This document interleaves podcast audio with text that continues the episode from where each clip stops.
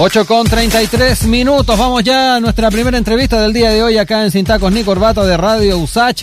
Un bono universal sin focalización y el retiro de recursos desde la administradora de fondos de, fondos de fondos de cesantía, digo. Eh, estas son parte de las eh, propuestas que los candidatos presidenciales de Chile Vamos, Mario Desbordes de RN y Joaquín Lavín de la UDI, eh, quienes esta semana se reunieron para complementar sus ideas en materia de ayudas económicas, han dado cuenta y esto también tras los anuncios del propio gobierno en la materia. Bueno, una reunión que buscó avanzar en una propuesta común justo cuando se ha puesto el debate en la focalización excesiva y los engorrosos requisitos para acceder a los beneficios estatales cuando más se necesitan debido al regreso de las cuarentenas totales. Para conversar respecto a estos temas y mucho más, ya estamos en contacto con Mario Desbordes, candidato presidencial de Renovación Nacional y el PRI. Muy buenos días, Mario, ¿cómo está? Muy buenos días, gracias por el contacto. Gracias a usted.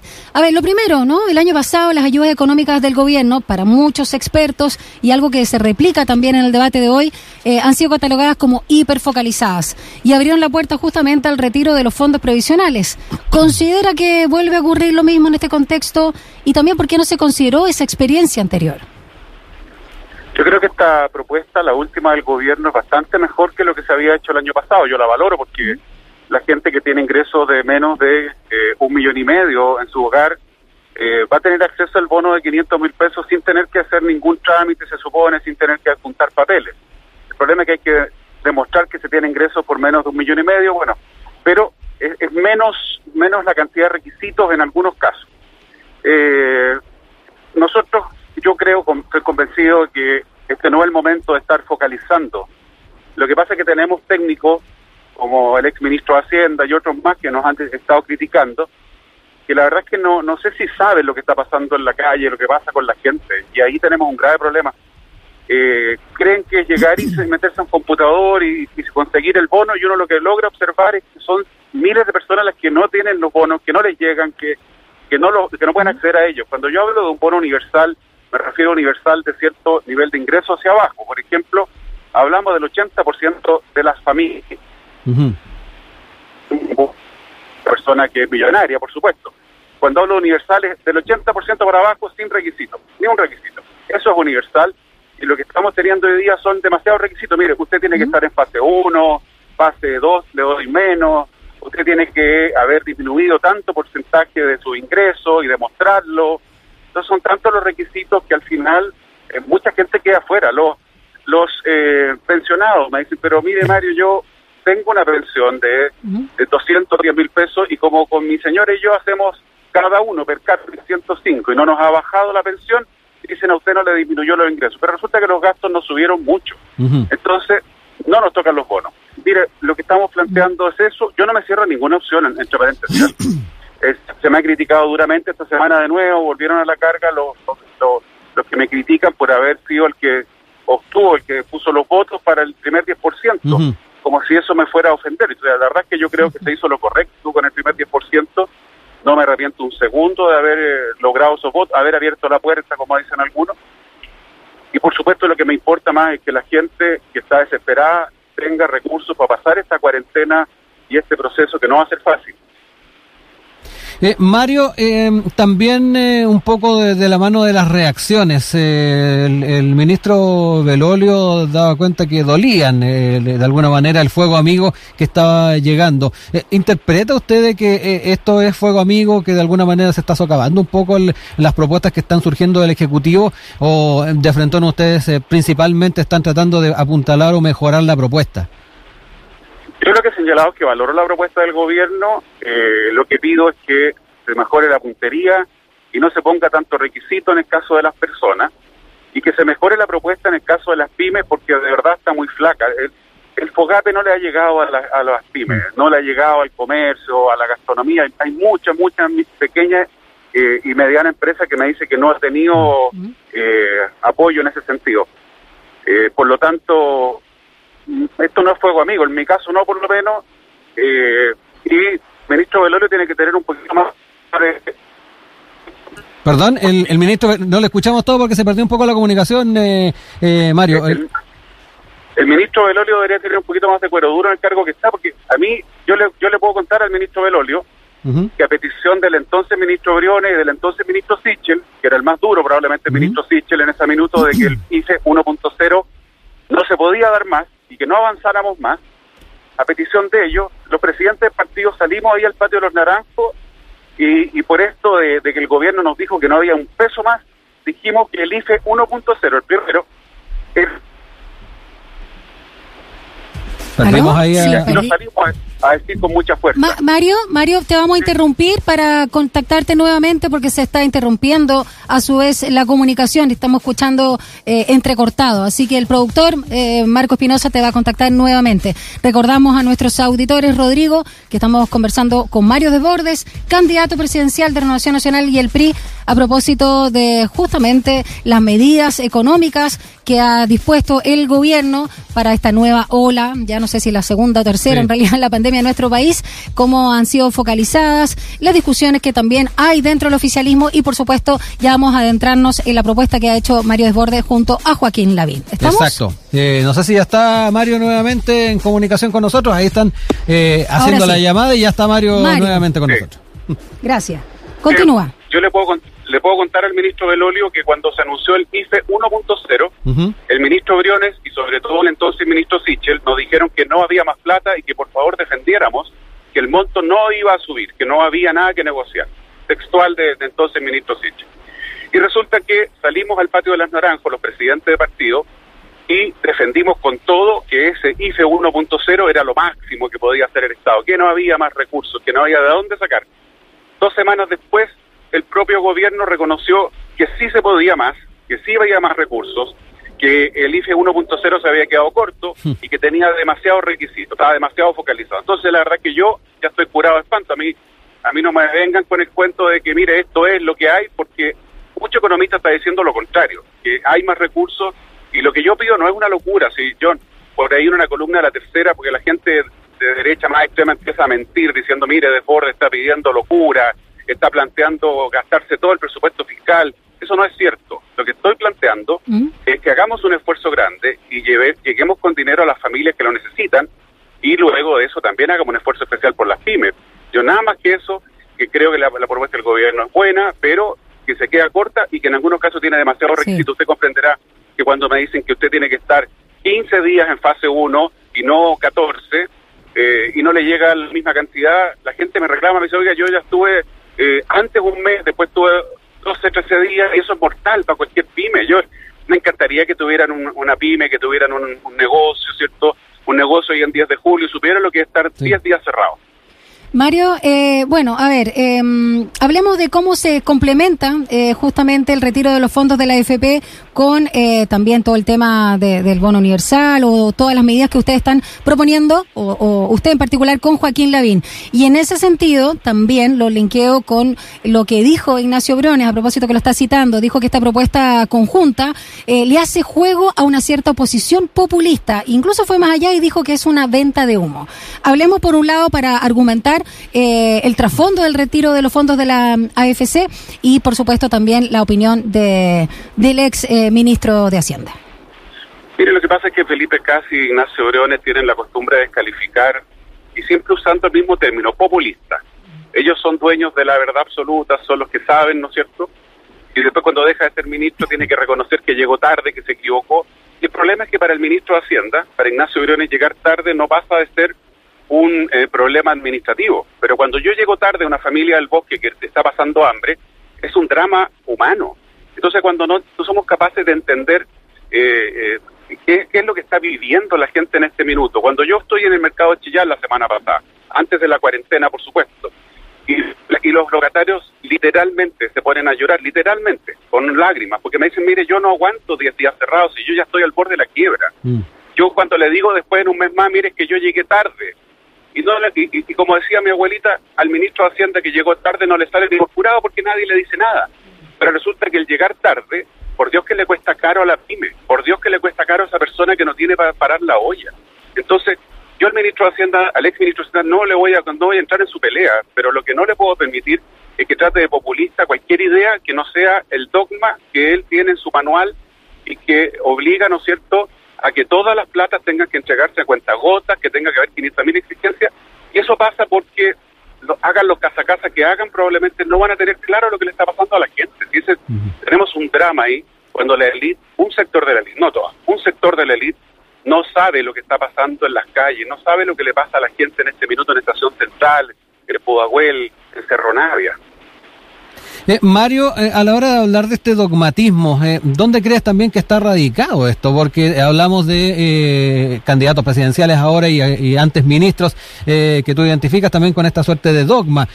uno podría pensar que también dentro de la moneda existe esto. E ir un poquito, e ir un poquito más allá, Mario, que es el segundo piso. El, el, tema de las críticas al segundo piso no han estado alejadas. El otro día conversábamos con el economista Osvaldo Rosales, quien justamente en el tema de la hiperfocalización de los apoyos económicos, él eh, decía que ha, habido un debate que se zanja en el segundo piso de la moneda. ¿ah? y dice que eh, la ruleta ha sido muy influyente. Y ahí es donde eh, no, se, no se puede llegar a un punto que llegue a la, a la ciudadanía donde efectivamente se separen bien la agua en torno al tema de salud y economía. ¿Cómo ves eso? Ah? El, rol que está teniendo este segundo piso en las medidas económicas, también en lo sanitario, la propia Isquiasiche era bien crítica respecto al tema del segundo piso.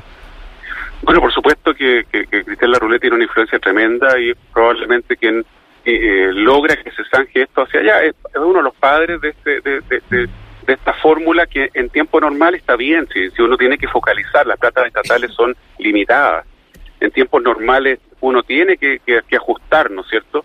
Pero en, en pandemia, en emergencia, el actual primer ministro italiano, que era presidente del Banco Central, que lo acaban de nombrar por su capacidad técnica, un hombre extraordinariamente técnico, dice, perdón, no, hay que focalizar, hay que entregar recursos de manera más abierta porque, mire, es preferible, eh, Sebastián Sichel dijo, le vamos a entregar plata a gente que no necesita y por eso hay que focalizar, decía Sichel esta semana también.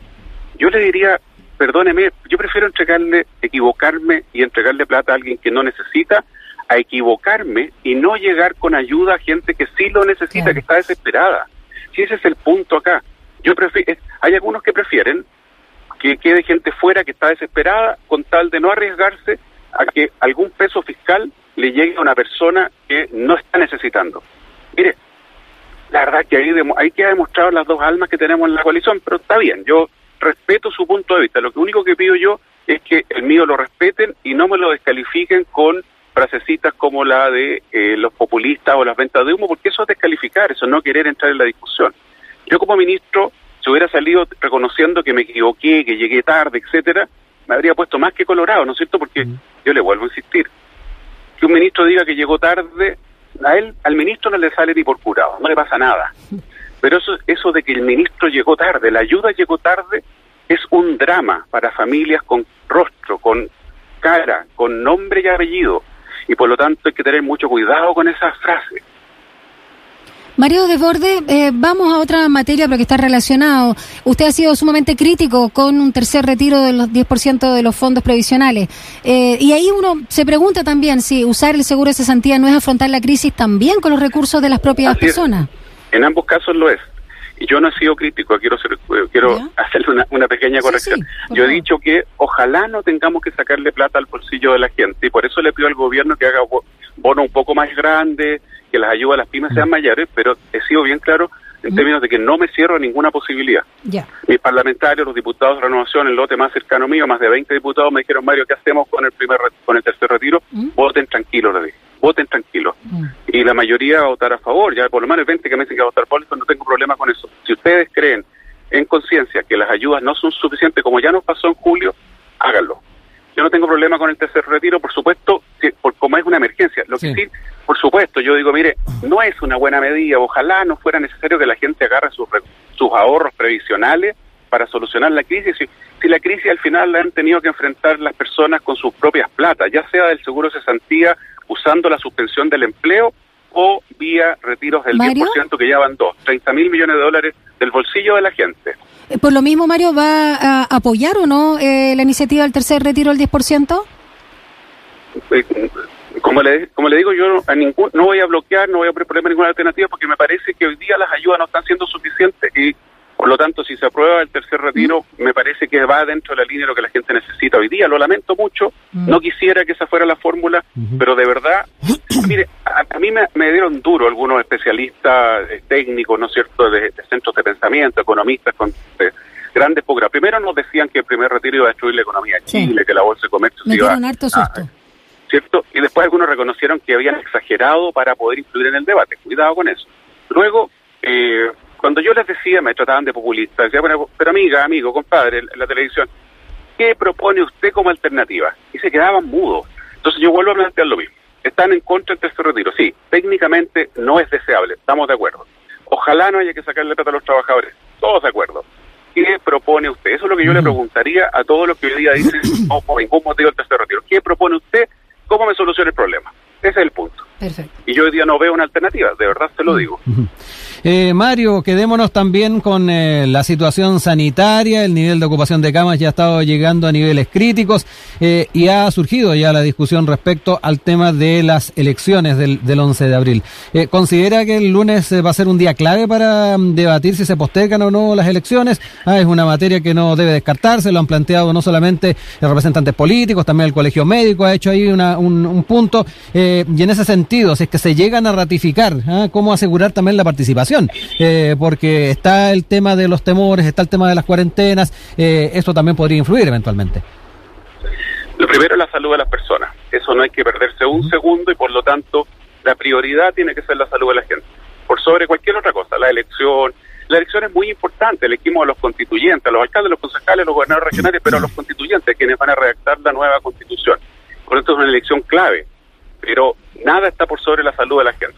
Y esa es la prioridad que tenemos que tener y si vemos que en la elección pone en riesgo la salud de la gente, hay que suspenderla. Mire, yo en diciembre, enero, febrero dije en el chavista, está grabado, y se lo dije al gobierno en privado, evalúen, suspender y correr la elección, porque creo que vamos a llegar con un pic alto. Y yo no soy ningún especialista, solamente leo el diario, veo televisión y veía que en Europa, después del verano, tuvieron un una segunda ola tremenda. No había que ser genio para darse cuenta que aquí no iba a pasar lo mismo no el gobierno optó por la vía de la, de la votación en dos días, que me parece que es una alternativa razonable también. Entonces, veamos cómo están los números el lunes. Si se puede hacer la elección, si no se puede, si están muy altos los números, se suspende, así de simple. Mm. Si se puede hacer, bueno, tenemos que organizarnos muy bien para que en los dos días se corra el menor riesgo posible. La mayoría de los adultos mayores, incluso personas de sobre 60, van a estar con la segunda dosis puesta y con alguna holgura de tiempo. Eso ya eh, ayuda, por supuesto, muchísimo. Eh, pero vuelvo a insistir, lo primero es la salud de la gente, por sobre cualquier otra cosa. Dentro del oficialismo, ¿qué se ha conversado? Eh, ¿Se ha tratado con los parlamentarios? Eh, ¿Los contactos, las conversaciones que ha tenido con gente de la moneda, Mario? Eh, ¿Se sabe más o menos por dónde viene la mano en eso? Mire, poco contacto he tenido con la moneda, pero en, en, el oficialismo no hay no hay dos visiones. Lo primero es la salud de la gente. Lo primero es la salud de la gente, no está en discusión eso. Si los números son los que creemos, yo hace tres semanas, cuando el gobierno ya dijo, mire, vamos a hacerla igual en la fecha que, teníamos planteado, también en varias entrevistas dije entonces, endurezcamos la mano, pongamos cuarentena ahora ya. Recién anunciaron cuarentena para toda la región metropolitana eh, a contar de el sábado, de mañana. mira, yo ayer en la tarde llegué un poco más temprano a la casa, fui al supermercado. Estaba repleto, repleto, repleto, repleto, repleto, la fila era gigantesca. Eh, entonces no sé cuánto rato en la fila afuera, después adentro la verdad que en la fila en la caja.